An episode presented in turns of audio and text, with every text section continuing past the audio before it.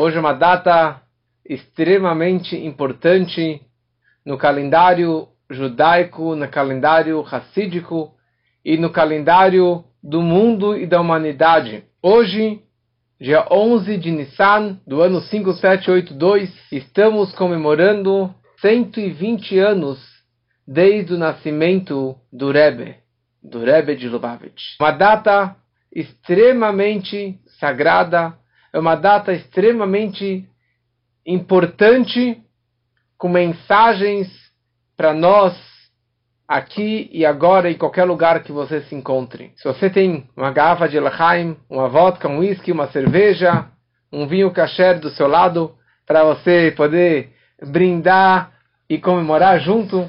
Então vamos começar aqui, pegando um pouquinho de vodka, e vamos fazer a junto, Baruch Atah, Melech Haolam Sheakol Nihya Bidvaro. Lechaim, Lechaim para todos, Lechaim vida, Lechaim saúde, para todos que precisam nesse dia tão, tão importante. 120 anos, uma data completa com muitos significados para a nossa vida. A Torá descreve que o nosso primeiro e maior líder, o nosso primeiro redentor, Moshe Rabbeinu, que nos tirou do Egito, ele falece com 120 anos. E ele descreve no final da Torá: Hoje eu tenho 120 anos. Ben Esrim Shana Hayom. Hoje eu tenho 120 anos. Porque hoje, nesse dia 7 de Adar, Moshe nasceu e 120 anos depois, Moshe faleceu exatamente nesse mesmo dia. O dia do aniversário em geral é um dia de sorte.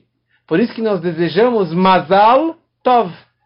O teu Mazal, o teu astro, o teu signo, a tua sorte está Tov, está boa, está brilhando, está com um, um momento de energia máxima. Isso em qualquer pessoa. No dia do aniversário do nascimento da pessoa, todo o mérito que veio junto com o seu nascimento ilumina e brilha e irradia isso para todos que estão ao seu redor com essa energia do seu aniversário, do, do seu nascimento. Principalmente de um líder, mais ainda de um tzadik. Como falamos semana passada sobre Mashiach e sobre a importância do Rebbe, como que o Alter Rebbe ele traz no Tânia, que eu mencionei semana passada, dessa santidade, dessa importância do nascimento de um tzadik, e mesmo que fisicamente não se encontra, mas essa energia desse dia continua brilhando para todos aqueles que o seguem, que estudam os seus ensinamentos, que seguem as suas orientações e que escrevem cartas para o Rebbe e que vão até o seu túmulo e assim por diante. No momento que Moshe Rabbeinu disse essa frase, ele estava na margem do Jordão, prestes a entrar em Israel. Ele foi impossibilitado de entrar, mas ele estava disposto, e o povo inteiro estava junto com ele, preparado para entrar na Terra Santa. Para realmente que, nos, que Moshe fosse o primeiro redentor da primeira redenção do Egito, e que ele gostaria que fosse a redenção completa e absoluta para entrar em Israel também. Assim também, quando chegamos na data de hoje, numa data histórica de 120 anos do nascimento do Rebbe de Lubavitch. Quando ele chega nessa, nesse momento, ele está falando: hoje eu tenho 120 anos.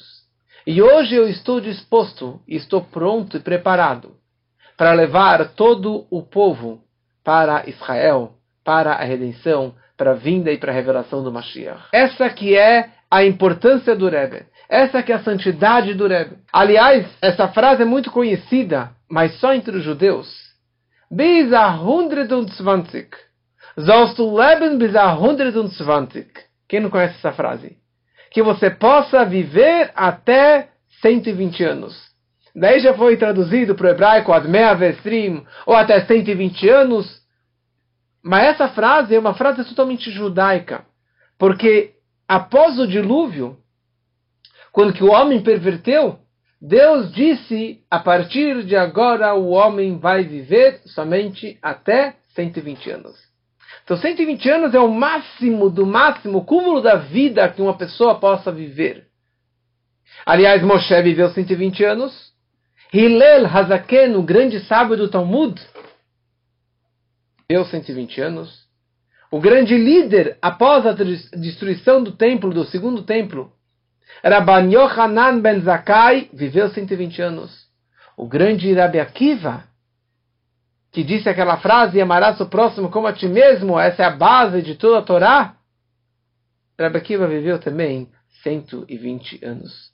Porque isso representa uma liderança máxima. O, o, o, o máximo, o cúmulo dessa, de uma liderança é 120 anos. Então isso representa que estamos aqui agora prestes a entrar na redenção. Prestes a ter a revelação do Mashiach que seja muito em breve e que possamos fisicamente estarmos com o nosso Rebbe, num corpo físico, junto no Metamigdash, que seja assim muito em breve. L'chaim, l'chaim. Hoje eu queria trazer algumas ideias sobre o Rebbe. Já falamos nas últimas três aulas sobre o Rebbe ontem, hoje e amanhã sobre a grandeza e o poder do Rebbe. Hoje eu queria trazer mais algumas ideias que eu ainda não abordei. Primeiro eu queria falar sobre o Ahavat Israel do Rebbe. O amor a todo judeu e a toda criatura, a todo ser de qualquer crença que o Rebbe ele tem. O amor do Rebbe incondicional. Aliás, se você entra no meu SoundCloud, meu podcast, a minha aula mais é, assistida, mais escutada é o amor incondicional do Rebbe. Hassidut vem da palavra chesed, que significa bondade e amor. Amor e bondade, esse é o slogan do Rebbe. Amor por qualquer pessoa, um amor gratuito. E o mais interessante é que o Rebbe amava mesmo aqueles mitnagdim, aqueles opositores a ele. Aqueles que xingaram o Rebbe, que foram contra os projetos do Rebbe, o Rebbe também continuava amando aquela pessoa. Tem uma história muito forte, que certa vez, uma menina vira para uma colega que era da linha de Chabad e falou: Olha, saiba que o meu pai odeia o teu Rebbe. E a menina, na hora, respondeu para a garota e falou: Mas saiba que o meu Rebbe ama o teu pai. o meu Rebbe ama o teu pai. Mesmo o teu pai que odeia o Rebbe, meu pai também ama ele. Rabbi Weinberg, que escreveu o Tânia, em português, na verdade ele escreveu em inglês, em Yiddish, mas foi traduzido para tantos idiomas, o Tânia com tantas explicações. Ele veio para o Brasil várias vezes, eu tive o mérito de conhecê-lo. Ele conta uma história, contava uma história, que certa vez ele chegou de madrugada no 770 e ele precisava dar, entregar uma carta para o Rebbe. Só que estava muito tarde e já tinha terminado as audiências particulares, as Yichiduyot do Rebbe. Então ele foi lá, escreveu o seu papelzinho, a sua carta com urgência, ele viu que não tinha mais nenhum secretário, e ele tinha certeza que o secretário estava dentro do quarto do Rebbe. Ele pegou e colocou debaixo da soleira da porta, debaixo da porta, jogou por baixo. Ele falou: quando o secretário sair, ele vai pegar a carta e vai entregar para o Rebbe. Só que o secretário saiu e não percebeu a carta e foi embora. Depois ele entendeu que o próprio Rebbe se agachou, pegou a carta e leu a carta, e na sequência o Rebbe já deu a resposta para o Rabino Weinberg. Ele ficou extremamente arrasado, extremamente machucado. Ele falou: Imagina só a chutzpah, que ousadia que eu fiz, que o Rebbe se agachasse para pegar no chão. O Rebbe já não era tão jovem assim. E ele escreveu uma carta se desculpando com o Rebbe, falando: Rebbe, desculpa que eu fiz que o senhor se agachasse para pegar essa carta. E o Rebbe respondeu para ele e escreveu em hebraico: Hareizel kol inyani. Afinal, esse é todo o meu assunto. elevar e pegar do chão. E principalmente as coisas que os outros esqueceram de levantar, de dar uma atenção, de erguer, de dar um amor, um carinho. Esse é todo o meu assunto de elevar e erguer qualquer pessoa, principalmente aquilo e aqueles que foram esquecidos no mundo. E o Rebbe disse certa vez: A minha missão nesse mundo é trazer a presença divina aqui para baixo. Mas o que eu posso fazer se tem tanta discussão e tanta briga que isso acaba atrapalhando essa revelação divina para dentro do mundo? Moshe Rabbeinu viveu 120 anos. E Moshe Rabbeinu foi o nosso primeiro redentor. Ele era o nosso pastor. O nosso pastor, primeiro ele era pastor de carneirinhos com seu sogro, até que ele virou nosso pastor do nosso povo na saída do Egito. Ele tirou o povo do Egito. Ele abriu o Mar Vermelho. Agora estamos chegando em Pesach. Esse que foi o papel de Moshe Rabbeinu. Guiar e liderar o povo. E ajudar em toda e qualquer situação. Qualquer pessoa que precisava da sua ajuda, ele estava lá. Ele estava lá disposto para ajudar. E o mais incrível, e é ali que ele demonstrou seu verdadeiro papel, sua verdadeira missão, foi na história do bezerro de ouro. O povo pecou, fizeram um bezerro, fizeram idolatria, e Deus falou: Moshe, eu vou acabar com esse povo. Eu vou aniquilar todo esse povo judeu. E eu vou começar uma nova nação a partir de você. O que, que Moshe Rabbeinu falou? Olha, desculpa meu senhor, desculpa Deus, mas se o senhor apagar esse povo, apague o meu nome de toda a sua Torá. Eu não quero mais pertencer à Torá. O meu nome eu não quero que seja mencionado na Torá, porque eu sou o líder do povo e eu prezo e me preocupo por toda e qualquer pessoa. Então, se um pecou, se um transgrediu, ou se todo o povo pecou, é a minha alma, é a minha vida. Eu sou o pai deles, eu sou responsável por eles. E ele conseguiu discutir com Deus e vencer. E Deus perdoou o povo. E o povo continuou vivo. Esse que é o papel do Rebbe. O Rebbe é o pastor do povo de Israel. A sua missão na vida é amar toda e qualquer pessoa, a Havat Israel, mesmo aqueles que foram contra ele. Tem uma história muito forte. Filhos gostam muito. Que certa vez tinha um grande rabino em Israel, de uma linha que era contra o movimento Lubavitch Chabad, e ele falava abertamente contra o Rebbe. Falava contra os projetos do Rebbe. E uma vez alguém falou para ele: Olha, desculpa, mas você está brincando com fogo. Pode ser que você discorde com certas coisas, mas não fale mal do Rebbe. Na sequência, o filho dele, que era um grande estudioso da Torá, acabou abandonando a religião, acabou abandonando o Shabat, Kasher, Tfilim e tudo, e foi morar em Tel Aviv e, não, e perdeu totalmente o, a conexão com os pais, a ligação com os pais. Depois de muito tempo, ele passeando pelas ruas de Tel Aviv, tinha lá um mitzvah tank. Mitzvah tank era aqueles tanques de mitzvot. Tanque significa um trailer, que nos Estados Unidos tem muito, Israel também tem. Esses trailers que eles colocam banners ao redor difundindo Torá, mitzvot, filim, as velas do Shabat e assim por diante. E estava lá os jovens do Rabat colocando filim com as pessoas passando pelas ruas.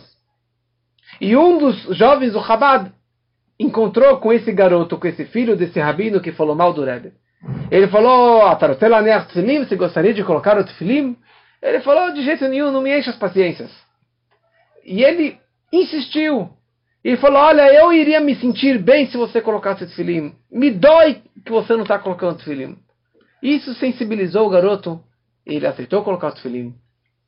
E ele acabou contando a história dele, que ele brigou com os pais, ele largou a religião e etc. E ele teve uma empatia com esse rabino do Chabad.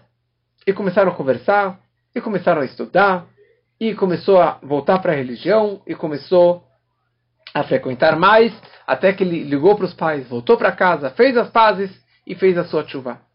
E o pai, quando descobriu que quem salvou a vida do filho dele, quem aproximou o filho dele de volta para a religião, foi o Rebbe de Lubavitch. Os descendentes, os discípulos do Rebbe. E ele, com vergonha na cara, viajou para Nova York, uma audiência para se desculpar com o Rebbe, agradecer o Rebbe para se desculpar. E o Rebbe falou para ele, quando que seu filho estava longe de casa, te doeu? Você estava realmente amargurado pelo fato que seu filho estava longe de casa e você perdeu os laços e, os, e, e a ligação e, com ele? Ele falou, mas é óbvio, ele é meu filho. O Rebbe disse assim também: todo judeu é para mim. Todo judeu é querido como meu próprio filho único. Então, todas essas atividades e projetos que eu faço e meus emissários, meus shluchim espalhados pelo mundo é para aproximar e ajudar toda e qualquer pessoa em qualquer situação, como testemunhamos agora. Quem salvou milhares e milhares de judeus e não judeus na Rússia nas últimas semanas e meses foi o Chabad. O Chabad que estava lá e que ainda tem alguns que se encontram lá para ajudar e salvar aquelas pessoas que estão com perigo de vida. Esses são os emissários do Rebbe, os mensageiros do Rebbe, com essa missão, carregando essa missão para sempre, para poder ajudar toda e qualquer pessoa. Certa vez, uma senhora passa no Rebbe, como é sabido que a partir de 1986, todo domingo, o Rebbe ficava de pé, horas e horas distribuindo dólares para milhares e milhares de pessoas que passavam lá para pedir uma bênção, um conselho e de ter aquele olhar, aquele carinho, aquele encontro com o Rebbe, como que eu tive também o mérito de encontrar com o Rebbe em 91, junho, 16 de junho de 91, 5 e 28 da tarde, eu tive o mérito de me encontrar com o Rebbe, com, com minha mãe, com meus irmãos, com meu pai, e de realmente aquele momento que transformou a nossa vida e que nos aproximou do Rebbe e nos aproximou tanto de Hashem. Então, uma vez uma senhora vira para o Rebbe e fala: Desculpa, senhor, desculpa, Rebbe, mas como que o senhor aguenta ficar aqui de pé? 10 horas, 11 horas, 12 horas, sem sentar, sem ir ao banheiro, sem comer. Aliás, o Rebbe estava jejuando até o final da distribuição dos dólares. Sem piscar distribuindo um dólar, dois dólares ou mais para milhares e milhares de pessoas. Como que o senhor não se cansa? Com 86 anos, 87, 90 anos. E o Rebbe falou para ela: quando você conta diamantes, você não se cansa. Quando você conta diamantes, você não se cansa. Para mim, cada pessoa que passa aqui na minha frente é um diamante. Tem uma história, estamos agora chegando em Pesach, uma história que eu gosto muito.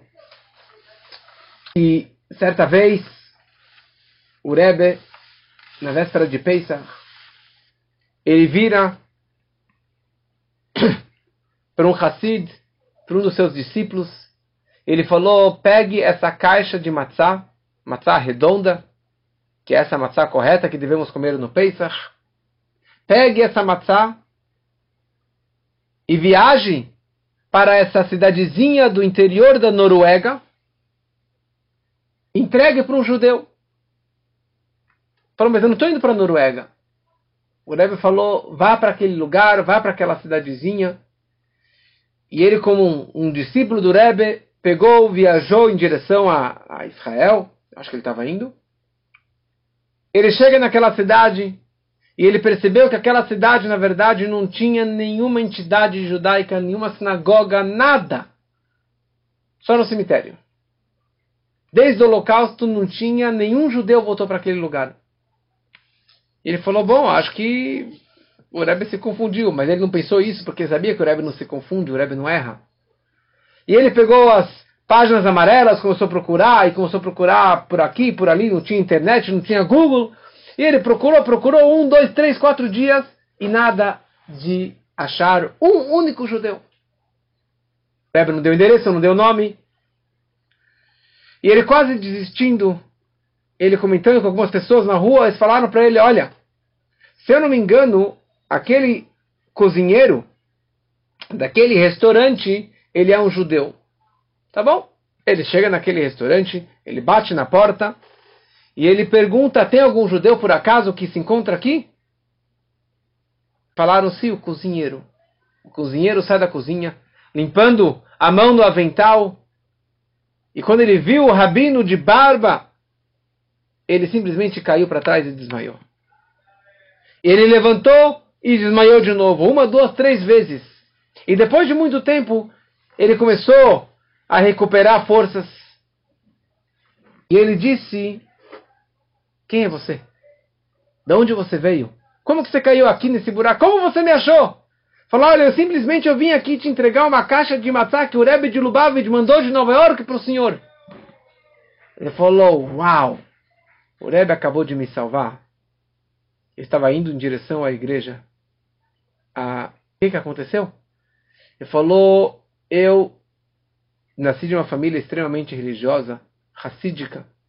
Tinha uma mulher, tinha meus filhos, minha família toda. Só que veio o holocausto e acabou com todos. Acabou com meus pais, meus irmãos, minha mulher, meus filhos, todo mundo. Todo mundo foi para os campos de concentração. E eu fui o único sobrevivente de toda a minha família. E eu estava extremamente revoltado com Deus.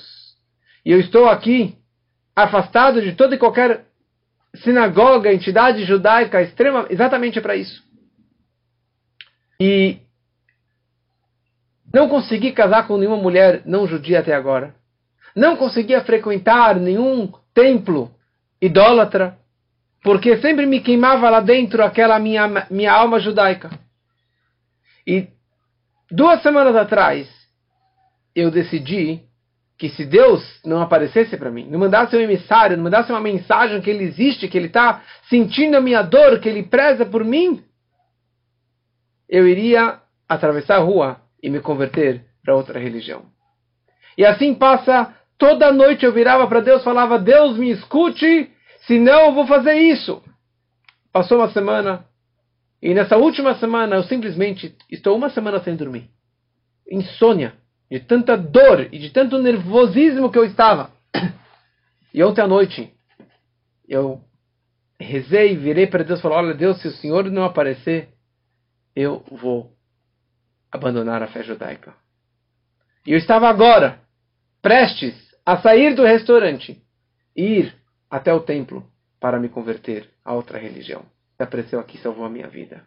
Amor incondicional a toda e qualquer pessoa desconhecida porque o Rebbe é o pastor da geração, é o líder da geração. E se tem um judeu se assimilando, se afastando, se perdendo naquela situação, o Rebbe sente a dor daquela pessoa e manda um mensageiro, algo, alguém para salvar e, e abraçar aquela pessoa.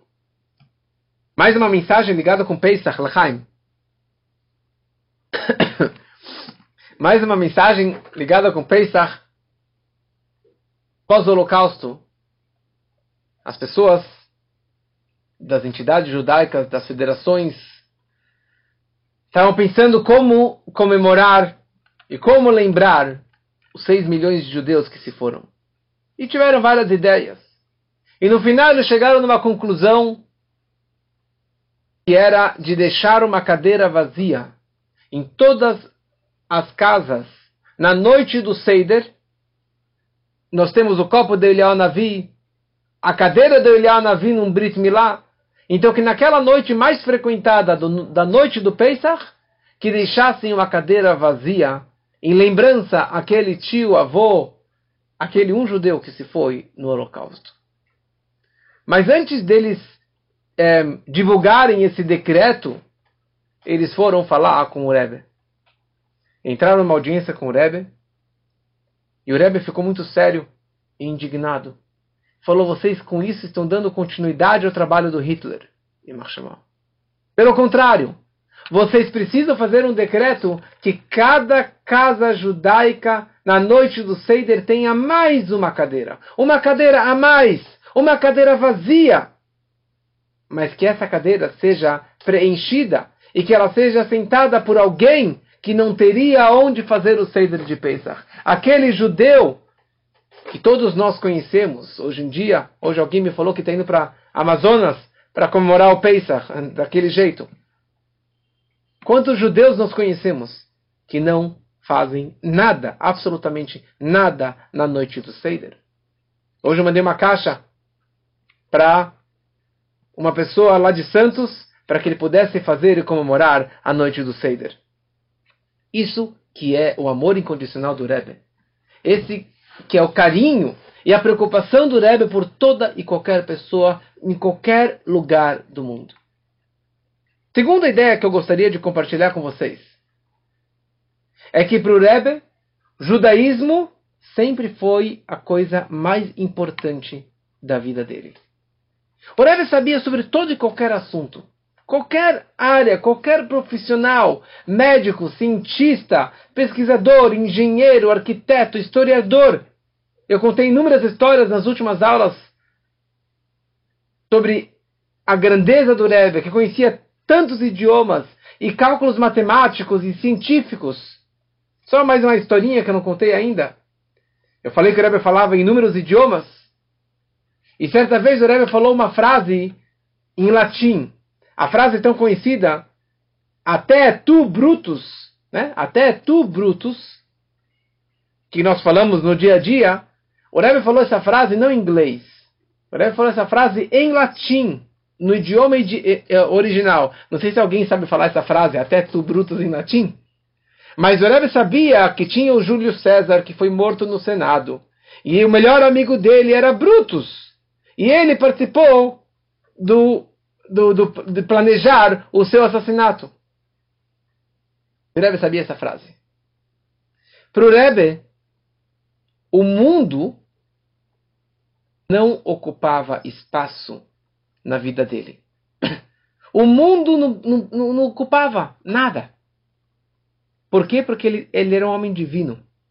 O homem, um homem, ele é um homem de carne e osso, começa com uma divindade, com uma santidade ímpar, sendo o Rebbe, a cabeça do povo de Israel, a presença divina e a conexão com Deus é muito além de, do nossa compreensão e da nossa capacidade. Para o Rebbe, só existe Deus.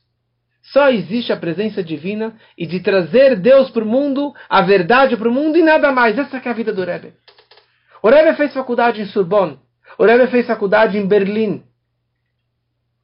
Mas a faculdade que o Rebbe fez não ocupava o espaço na espiritualidade dele.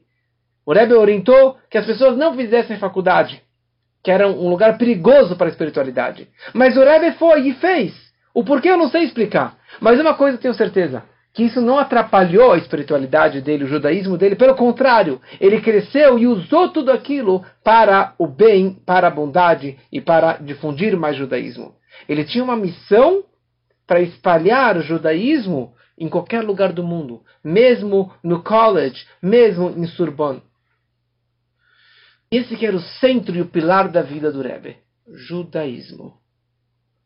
Certa vez ele ficou horas e horas conversando com um dos grandes cientistas, Branover, um russo que foi para Israel em 72, horas e horas conversando com ele. E no final da conversa, o Rebbe falou tudo isso é menos importante do que colocar um tefilim com um judeu. Toda nossa conversa não vale nada em comparação a ajudar uma outra pessoa. Rabino Moshe Halberstram, um grande gaon, um grande erudito, em 77 ele visitou o Rebbe. E ele conversando com o Rebbe, ele falou, Rebbe, olha, se o senhor tivesse, usasse um Streimel, Streimel é aquele chapéu de pele de carneiro, aquela parece uma, uma enceradeira, certo? Quer dizer, aquele chapéu grande, bonito, que todos os Hassidim, das linhas hassídicas, usam esse chapéu, menos o Chabad. Porque o Rebbe não usava. Então esse Rabino Moshe falou para o Rebbe, falou, olha, se o senhor usasse o Streimel, eu te garanto que o senhor teria mais 50 mil Hassidim, mais 50 mil seguidores, discípulos.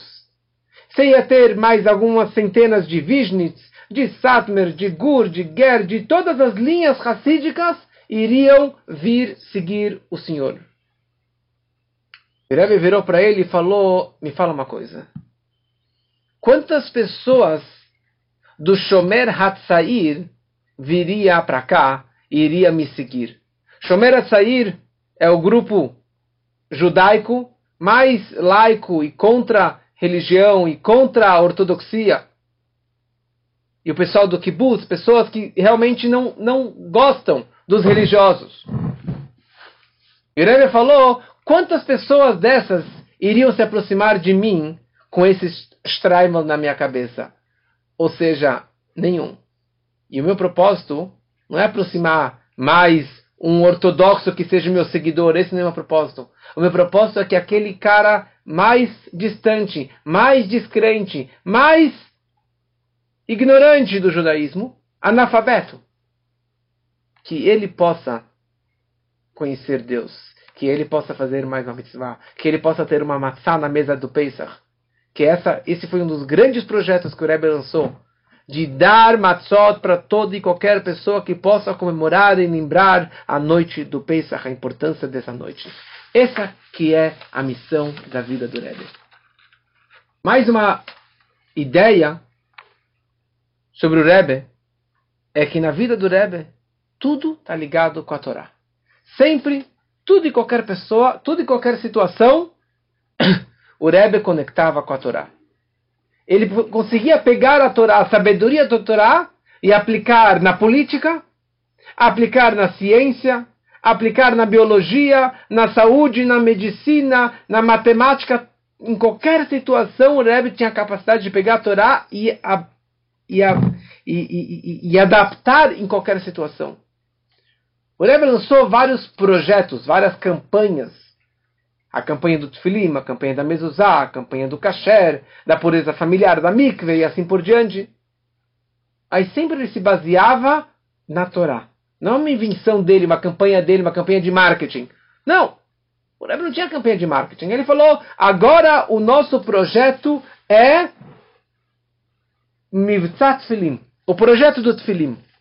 Isso o Rebbe lançou quatro dias antes da Guerra dos Seis Dias em 67.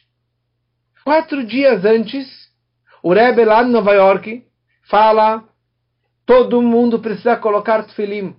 Todo judeu tem que colocar tefilim e ajudar o seu próximo que, irmão que coloque tefilim, que isso vai, vai nos salvar dessa guerra, desse perigo que era para aniquilar o povo de Israel. E o Rebbe pegou uma frase dos Salmos que está escrito Verau Kolamearetz, e verão todas as nações da terra, que o nome de Deus recai sobre você, e eles irão te temer. Explicam nossos sábios no tratado de Menachot, no Talmud, Elu Tfilim Sheverosh, isso se refere ao Tfilim da cabeça. No momento que um judeu coloca o Tfilim da cabeça, isso coloca um medo, um pavor sobre os povos da terra, os nossos inimigos. E o que aconteceu na Guerra dos Seis Dias? Nada, nada. Em seis dias, Israel saiu vitorioso. Totalmente inexplicável. Esperavam mortes, centenas e milhares de mortes. E não aconteceu nada. Não é quatro dias antes o Rebbe lançou esse projeto. Um grande erudito da época, Reb Yasheber Soloveitchik, ele disse que essa frase do Talmud todo mundo conhecia. Mas o Rebbe conseguiu pegar essa frase do Talmud, baseado nos Salmos, e adaptar nesse projeto incrível que o Rebbe lançou, de colocar tefilim com todas as pessoas. O Rebbe lançou o projeto de Mezuzá. Mezuzá é uma mitzvah, um preceito da Torá.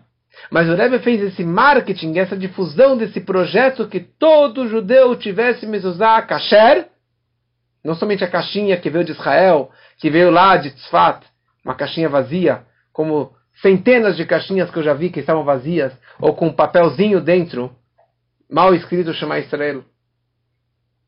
Mas isso era muito pior antigamente, antes do Rebbe lançar esse projeto. E o Rebbe lançou esse projeto após uma tragédia aqui em Israel, 22 pessoas morreram. E o Rebbe disse que aquelas pessoas faleceram porque naquela casa que eles frequentavam tinha 22 mezuzot não kasher. a partir desse momento que o Rebbe lançou esse projeto, milhares e milhares e milhares de mezuzot foram eh, revisadas e grande maioria delas não estavam kasher, ou nunca foram kasher. Então, e existem, continuam existindo, infelizmente, muitos charlatões, muitos mentirosos que fazem business is business e religião à parte. Quando aconteceu aquela história de Anteb, do resgate de Anteb, como que Israel conseguiu milagrosamente salvar todas aqueles, aquelas pessoas que estavam lá sequestradas, o Rebbe em Nova York, naquele Shabbat, durante o projeto, durante o, o, o, o sequestro, o Rebbe falou que todos aqueles judeus que se encontram naquele avião, que foram sequestrados, eles têm mezuzot em casa não kasher. Aqui do Brasil tinha alguns brasileiros que estavam lá, foram sequestrados. Rabino Chamar, mais uma pessoa. Rabino Alper se levantou e foi até a casa dos dois. E falou, o Rebbe de Lubavitch disse que as suas mezuzot não estão kasher. E eles eram pessoas religiosas, rabinos. Eles falaram, imagina, nossas mezuzot estão kasher, mas se você quiser dar uma olhada, pode dar uma olhada. O, Rebbe, o Rabino Alper retirou as mezuzot. E na palavra Hashamaim, Hashamaim significa céus, que foi o sequestro nos céus, tinha um furo na palavra Shamaim. E as mezuzot não estavam kasher. Seu Rebbe. Tudo conectado com a Torá. O Leib Groner, o secretário particular do Rebbe, que faleceu faz um ano e pouco, ele dizia que o Rebbe recebia centenas e milhares de livros.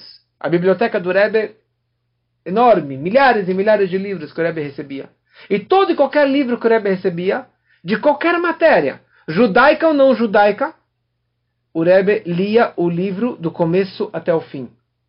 Mas o Rebbe tinha uma, uma leitura dinâmica.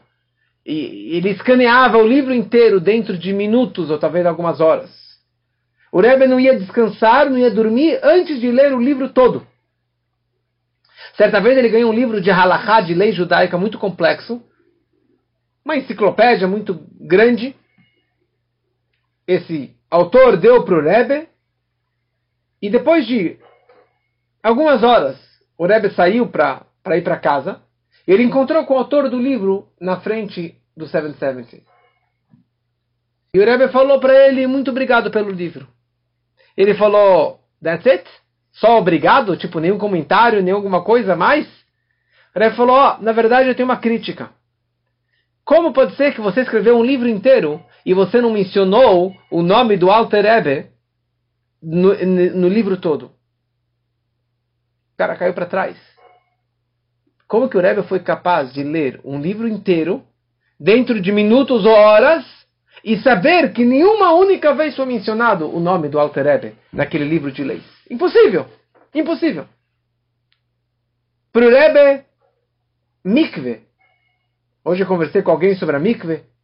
Para o Rebbe, mikve, para a mulher judia casada com um homem judeu, como eu falei é, semana passada na aula sobre a mikve, a importância da mikve. Para o Rebbe, isso era a coisa mais importante da vida judaica. Que a mulher frequente a mikve após o período menstrual é a coisa mais sagrada para um casal judaico. Por quê? Porque isso gera crianças kasher, crianças puras, crianças que foram criadas numa união, numa relação pura e permitida e kasher. Certa vez o Rebbe estava em Manhattan descendo o elevador e ele encontra um judeu de Sydney, da Austrália, que nunca encontrou com o Rebbe antes. Ele falou, do you have a mikveh in your community? Ele falou, não tem um mikveh, não tem judeus quase lá. Falou, como que você pode viver em Sydney e não tem, não tem uma mikveh? Ele nem conhecia o Rebbe, mas o Rebbe se preocupou com os judeus de Sydney que tivessem uma mikveh. Não precisamos entender não conseguimos entender exatamente qual a importância da mikveh mas a maior fonte de saúde física e espiritual, para termos filhos puros e saudáveis. É a mitzvah totalmente espiritual.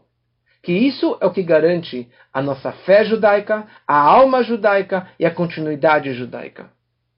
A nossa geração é muito descrente e esqueceram a presença divina. A assimilação é cada vez maior. E uma das grandes culpas disso é a falta e a ausência da santidade da mikve. A mikve é o que garante a espiritualidade e a continuidade, continuidade do nosso povo. O Rebbe investiu muito e cobrou e pediu que fosse construído mikve em todo e qualquer lugar. E a consequência de uma mikve são os nossos filhos, a educação judaica dos nossos filhos. Quanto que o Rebbe brigou por isso? Quanto que o Rebbe, que, quantos projetos que o Rebbe criou para a educação das nossas crianças? Essa que sempre foi a grande atividade do Rebbe, a preocupação. O Rebbe criou, com a aprovação do Senado americano, um Moment of Silence, que sempre tivesse um momento de silêncio nas escolas públicas, para que toda e qualquer pessoa, de qualquer educação, de qualquer crença, saiba que existe um Criador. O Rebbe criou um release time, uma hora por semana nas escolas públicas, que os judeus, que as crianças judias saiam e tenham uma aula de Torá e de mitzvot. E com isso ele salvou milhares e milhares de pessoas. O Rebbe criou os shluchim, os seus emissários, os seus mensageiros, que vão para todo e qualquer lugar. Está aqui para vocês esses dois quadros das, da foto do Congresso Mundial do Kinus Ashluchim em Nova York, quando que 5, 6 mil rabinos de Chabad se reúnem lá para pegar mais energia. O Rebbe criou generais. E na verdade, não somente os rabinos que têm essa missão, mas toda e qualquer pessoa, todo e qualquer Hassid, ele, ele é um mensageiro, um enviado de Deus no lugar que ele esteja, na família que ele esteja, para trazer mais luz, mais Torá, mais mitzvot, mais bondade, mais caridade para toda e qualquer pessoa, aproximar o próximo. Você conhece alguém que não tem onde frequentar o Pesach? Convide na sua casa. Pelo menos dá uma matzá para ele. Ou lembra ele que vai numa loja kasher comprar um vinho kasher, comprar uma matzá kasher. Todos nós temos essa missão. Lembrando mais uma vez que teremos uma viagem para o Rebbe. Se Deus quiser, no mês de Elul, 18 de Elul, 14 de setembro, para conhecermos esse lugar tão importante, estarmos próximo fisicamente do local do Rebbe, da casa do Rebbe, no túmulo do Rebbe, para recebermos bênçãos de sucesso. Então, todos que têm interesse podem entrar em contato comigo ou com meu irmão Ila para se programar para essa grande viagem. Eu gostaria de concluir com uma coisa para mim, muito tocante. Daqui a alguns dias, iremos comemorar Pesach, Lachaim. E Pesach, nós fazemos o Seder de Pesach, o jantar do Pesach, que tem vários passos, 15 passos naquela noite. E no final da janta, a sobremesa da noite é o Afikoman. O que é o Afikoman? Nós temos, cada homem da casa tem três matzot na sua keara. Kadesh, Urchatz, Karpas e Achatz. O quarto passo da noite, nós pegamos a matzá do meio, nós quebramos ela em duas, em dois pedaços, quebramos na metade. A metade menor fica dentro da keara, fica na mesa, e o pedaço maior é retirado da mesa nós embrulhamos num guardanapo, num saquinho especial do Afikoman e guardamos. Muitos têm o costume que as pessoas vão buscar esse procurar, as crianças vão procurar esse Afikoman. Tem a frase que é conhecida, que não é a melhor frase do mundo, que as crianças roubam o Afikoman, e daí o avô ele dá um presente, o pai dá algum presente para a criança que achou. Obviamente que não pode ser dinheiro, porque a gente não manuseia dinheiro no dia do, do Yom Tov. Mas de qualquer forma, o afikoman representa essa meia matzah que foi colocada para fora. E no final do Seder, depois do gefilte fish e de todo uh, o jantar delicioso do Pesach, nós pegamos a matzah quebrada que estava fora e todo mundo precisa comer novamente meia matzah da redonda ou uma matzá quadrada para cumprir a obrigação de comer o afikoman. O povo judeu é comparado com a matzá. O povo judeu é um pão pobre. É um pão não fermentado. É um pão sem gosto. É um pão que foi feito às pressas na fuga do Egito. O nosso povo saiu às pressas do Egito. É um povo sempre viajando, sempre mudando de país, de continente, de bairro, de casa, com aqueles pilques, com aquela inquietez judaica. E que não consegue fermentar, que não consegue crescer.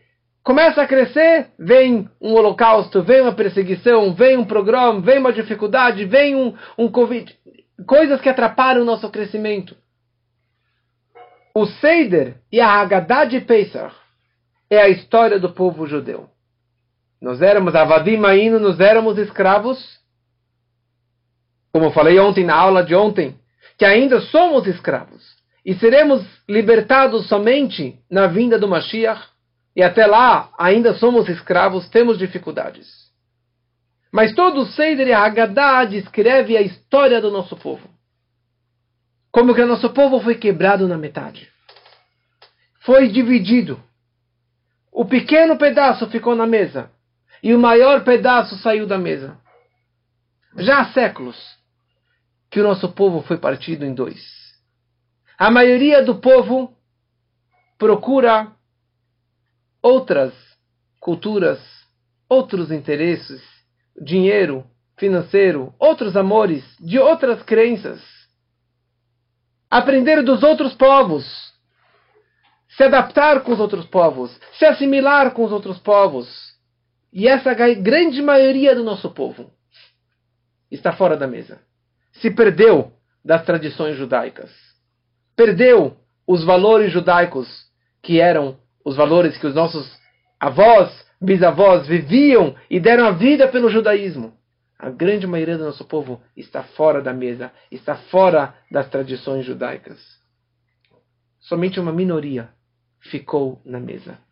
Uma minoria do nosso povo que permanece ligado com a mesa judaica, com a mesa do Shabat, com a mesa das festas, com a comida kasher, com as tradições judaicas, com as vestimentas judaicas, com, com os costumes, com os mínimos costumes, as músicas a minoria do povo. A matzá quebrada ficou lá na mesa. o pedaço menor. E o pior de tudo é que aquele povo que está fora da mesa, a maioria do povo vira para a minoria que está na mesa, que está mantendo um chapéu, uma barba, um tzitzit, um tfilim, cobrindo a cabeça, mantendo as mitzvot, falam para eles vocês estão errados. Vocês estão errados mantendo essa tradição milenar, antiga, do passado. Imagina, Deus não existe mais, não temos que fazer nada disso. E principalmente o Seder de Pesach, o Seder é tão cansativo, é tão repetitivo. A grande maioria fica lá esperando só para comer o ovo, ou o gefilte fish, ou o rein, ou só para agradar o vovô, a vovó, para que não fiquem chateados que eles queriam fazer outras coisas naquela noite. E muitos adormecem na noite do Seider. Baboseira. Seider, Pesach, é história do passado. Vem o final do Seider e nos ensina: você quer terminar o Seider de Pesach? Você quer cumprir a obrigação dessa noite?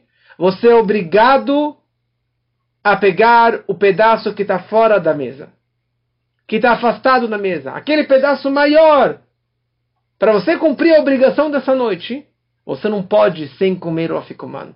Você não pode sem aquele pedaço maior que estava fora e afastado da mesa. 1902, 120 anos atrás, uma criança nasceu na Ucrânia alguns dias antes da festa do Pesach.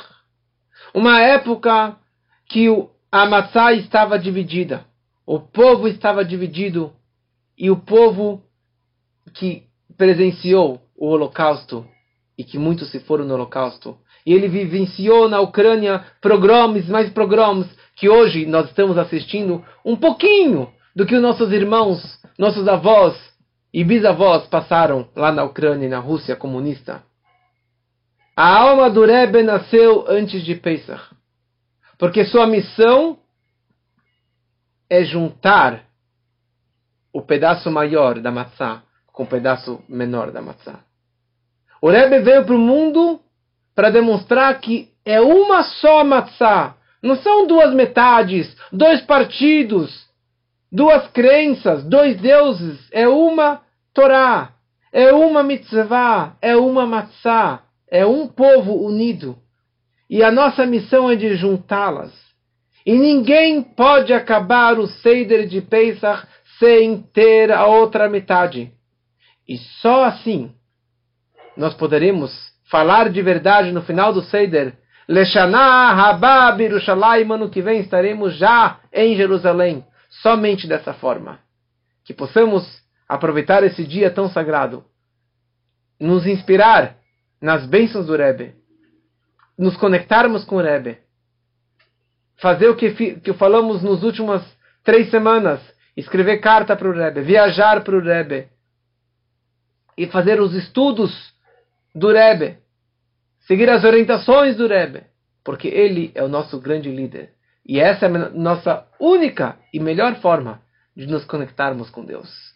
Lechaim, Lechaim, que todos tenhamos um Pesach Kasher Vesameach, um Pesach Kasher e alegre, e que juntos possamos comemorar o Pesach nesse ano com Mashiach, no terceiro Beit HaMikdash, no terceiro templo, e comermos lá o sacrifício Cordeiro Pascal com a vinda de Mashiach, Lechaim, Lechaim, Leshana Bab Yerushalayim.